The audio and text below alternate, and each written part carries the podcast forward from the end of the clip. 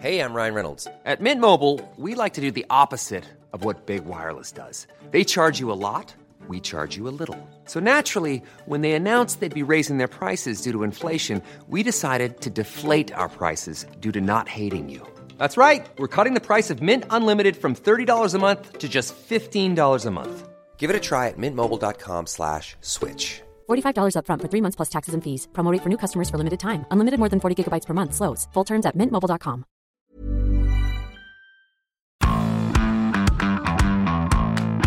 Bonjour à tous et bienvenue dans Zone Mixte, le podcast de la rédaction des sports de 20 minutes. Aujourd'hui pour vous servir, il y a Yann Arthus Bertrand et Yannick Jadot de la rédaction, rien de moins, c'est-à-dire William Pereira en face de moi. Salut William. Salut Julien. Et Julien, donc pour vous servir, on va parler écologie, enfin plutôt euh, désastre climatique, apocalypse, Armageddon, vous l'appelez comme vous voulez, puisqu'on va parler des JO 2022 de Pékin. un petit chiffre comme ça là pour se mettre en bouche. 100% de neige artificielle. Bravo la Chine, ils l'ont fait. Voilà. Et avant d'entrer dans le détail, juste un, un petit son d'Emery qui est notre envoyé spécial à Pékin pour qu'il vous raconte comment lui ressent ça de vive voix là, voilà, depuis qu'il est arrivé. Ici à Zhangjiakou, on se pèle clairement les meules. Ouais, voilà, en fait, hein, comme je dis dans le papier, on n'a pas vu la, la queue d'un flocon depuis notre arrivée lundi, lundi dernier. Il fait un froid polaire, hein, ça y a pas photo, c'est hyper aride, mais voilà, tout est sec, euh, la végétation, etc. Notre hôtel est à flanc de colline et je regardais ce matin avec le grand soleil qui tapait. En fait, tout était jaune-brun, quoi.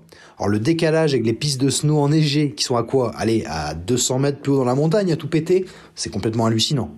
Et pour rester dans les, les incongruités écologiques, bah, il fait un froid euh, de canard sibérien dehors, mais dans la chambre d'hôtel, bah, c'est Acapulco les, les mecs. hein. On crève de chaud, c'est impossible de régler la température parce que c'est bloqué, il faudra faire avec. Ce qui fait qu'on est obligé, et là c'est limite honteux, mais de dormir la fenêtre ouverte. Ça fait vraiment mal au cœur de faire ça, mais c'est ça où on ne dort pas de toute façon. Et donc avec ce décalage euh, entre le dehors et le dedans, bah voilà, tu mets cinq couches de fringues pour sortir euh, à peu près, et t'es limite à, à poil dans ta chambre euh, dès que tu rentres quoi. Alors je sais pas si je vais choper le Covid, mais une chose est sûre, c'est que la crève c'est presque couru d'avance. Bon, rien d'étonnant, rien de très surprenant. Euh, on peut dire que le CIO euh, était lui-même au courant de tout ça, hein, de, ce qui se passerait. J'en veux pour exemple euh, les, les conditions atmosphériques, la météo. Par exemple, sur les deux principaux sites où auront lieu les épreuves de plein air, à Zhangjiakou et Yanqing, on parle de 2 à 3 cm de neige par mois, soit une quinzaine de centimètres par saison. Voilà, que dalle. Mais soyons clairs, quand même, c'est pas typique de ces JO-là. À Pyeongchang, moi j'y étais il y a 4 ans, c'était pareil à peu près. J'avais goûté à la neige que sur l'or de Perrine Lafont et sur une épreuve de biathlon. Pour le reste, on était sur un bon 90% de neige artificielle, donc c'est pas nouveau. Et quatre ans avant, à Sochi, là c'était moi qui étais encore plus fort, on était à 80% de neige artificielle en montagne, mais il faut bien savoir que Sochi, c'est Nice, c'est une station balnéaire, donc euh, en bord de mer il fait 20 degrés. Moi j'étais en t-shirt un jour sur deux. Si on se ressent sur euh, Pékin, puisqu'on reparlera de l'avenir des JO d'hiver en fin de ce podcast, voilà, ça n'a pas empêché le CIO nous jurer la main sur le cœur qu'on assisterait aux jeux les plus verts de l'histoire. Difficile de tenir nos discours hein, quand on sait à quelle vitesse on flingue la planète dernièrement. Pour étayer ses promesses, le CIO a publié, figurez-vous, un rapport de durabilité de 130 pages, en comptant sur le fait que personne ne le lise, bon, manque de peau, on l'a lu, dans lequel les organisateurs se targuent, je cite, de réduire et compenser les émissions de carbone, protéger les écosystèmes locaux et offrir des avantages à long terme aux communautés et aux économies locales. J'ai l'alarme à l'œil, William. Franchement, merci messieurs. Tout ce que vous faites pour la planète, c'est génial. On est sauvés. C'est génial, euh, ce serait Non. génial si c'était vrai, quoi. Que sauf que c'est pas vrai. Quand on gratte un peu, on se rend compte que tout ce qui nous est promis, hein, les avantages écologiques, bah, c'est du flanc et c'est ce que nous dit Carmen de Jong, géographe spécialisée en hydrologie à l'université de Strasbourg et contactée donc par Emmerich. Pour elle, aucun doute, ce rapport, c'est ni plus ni moins que du greenwashing à l'état pur. Je vous lis le fond de sa pensée. Je t'en prie. Pas une ligne, par exemple, sur les millions de tonnes de CO2 émis lors de la construction des hôtels, des routes, des parkings et des villages olympiques. Le rapport liste une centaine de petites mesures de compensation qui ne valent rien à côté si on détruit 1000 hectares de zones naturelles, comme ça a été le cas à Yanqing et Zhangjiakou. Ouais, ce que je te coupe là, mais ce qu'il faut pas oublier de préciser, c'est que euh, quand on donne euh, des JO d'hiver à une ville qui n'a pas de tradition de sport d'hiver, on fait tout sortir de terre. Voilà, il y a cinq ans, il y avait rien à Zhangjiakou et Yanqing. Il a fallu délocaliser des villages, des terres agricoles, et la petite surprise de chef, enfin, celle-ci, euh, on l'aime, on l'a dit quand même, la plantation de conifères artificiels pour nous faire croire un véritable paysage alpin naturel. Et c'est pareil pour la neige artificielle, on en parlait, voilà, c'est Carmen de Jong qui nous le dit. C'est pas seulement les pistes de ski le problème, en plus, c'est que euh, pour les plans de télé, pour que ça fasse joli, on met de la neige artificielle autour. Et la neige côté. artificielle, on l'invente pas. Il faut ramener de l'eau, de l'eau, de l'eau, de l'eau, de l'eau et encore de l'eau. Il faut un nombre de litres incroyable pour euh, arriver à faire geler euh, la neige. Dans une région qui en manque cruellement, juste un chiffre comme ça, un habitant à Pékin, c'est 300 mètres cubes d'eau par an et par habitant. C'est moins du tiers de l'approvisionnement recommandé par euh, les normes de l'ONU. Qui Voilà. doivent pas être euh, immenses. Et cette Euh, année, ce sera plutôt 200, hein, d'ailleurs, puisque les 100 autres, ce sera pour les skieurs. Voilà, ce serait bien gentil.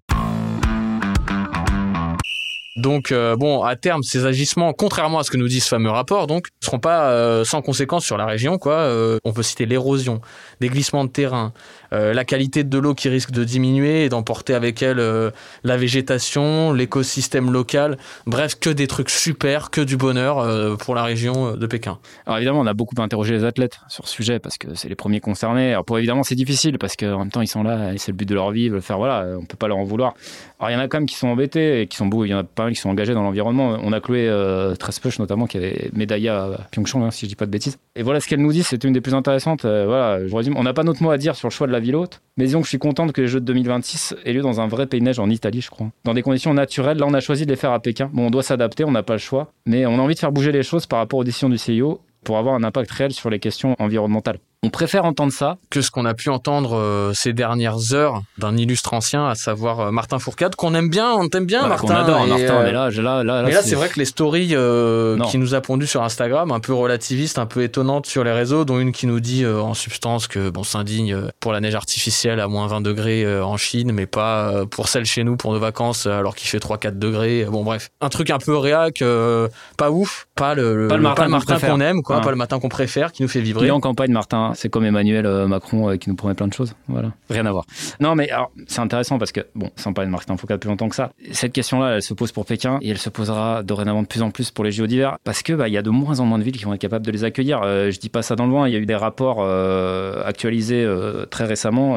William, t'en as fait quelques papiers à l'époque. Dont le fameux, dis- Dis-moi qui, tout. qui pour la première fois est apparu avant les Jeux, le, les Sochi jeux en de Sochi. 2014. Ouais, exact. Le fameux rapport de l'université de Waterloo, qui en gros. Jamais, ra- rarement des bonnes nouvelles quand ça vient de Waterloo. Exactement. En, en Ouais, France, on n'aime pas trop. Donc, il disait qu'à horizon 2080, il y aurait plus que 6 à 8 villes qui seraient en mesure d'accueillir les JO, dont Albertville, French savoir-faire, On est présent. Albertville qui est la seule valeur sûre. Et euh, alors, par contre, ça a été revu à la baisse récemment. On parle de 2-3 villes hein, désormais qui, à la fin du siècle, seraient capables d'accueillir des JO.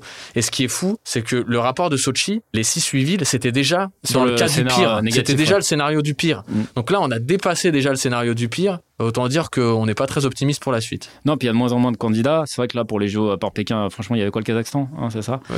Et globalement, euh, il va falloir rapidement s'interroger, euh, peut-être même sur la pertinence de maintenir des JO d'hiver. hein. Euh, on y arrivera relativement vite. Sauf à penser qu'effectivement, des JO avec 100% de neige artificielle, c'est défendable aujourd'hui, malgré son l'impact environnemental que ça peut avoir. En tout cas, ça l'est en 2022. Voilà, et ça risque d'être, en tout cas, utilisé par le, le CIO dans ce sens-là. Et bah écoutez, un podcast, j'ai envie d'être optimiste. On en faut en l'humanité aujourd'hui, particulièrement. Et pourtant, on aime le sport. Et on va évidemment vibrer derrière les Français, parce que quitte à flinguer la planète, William, Autant s'amuser un peu, autant la flinguer autant avec des vibrer. médailles d'or. Voilà. Donc euh, on espère euh, revenir la semaine prochaine euh, pour parler des 5 médailles d'or de Quentin Fillon-Maillet. Rien de moins. On n'en attend pas moins, Quentin. Voilà. Brille. Bah, écoutez, merci de nous avoir suivis et on se retrouve la semaine prochaine. La bise tout le monde. Salut, ciao.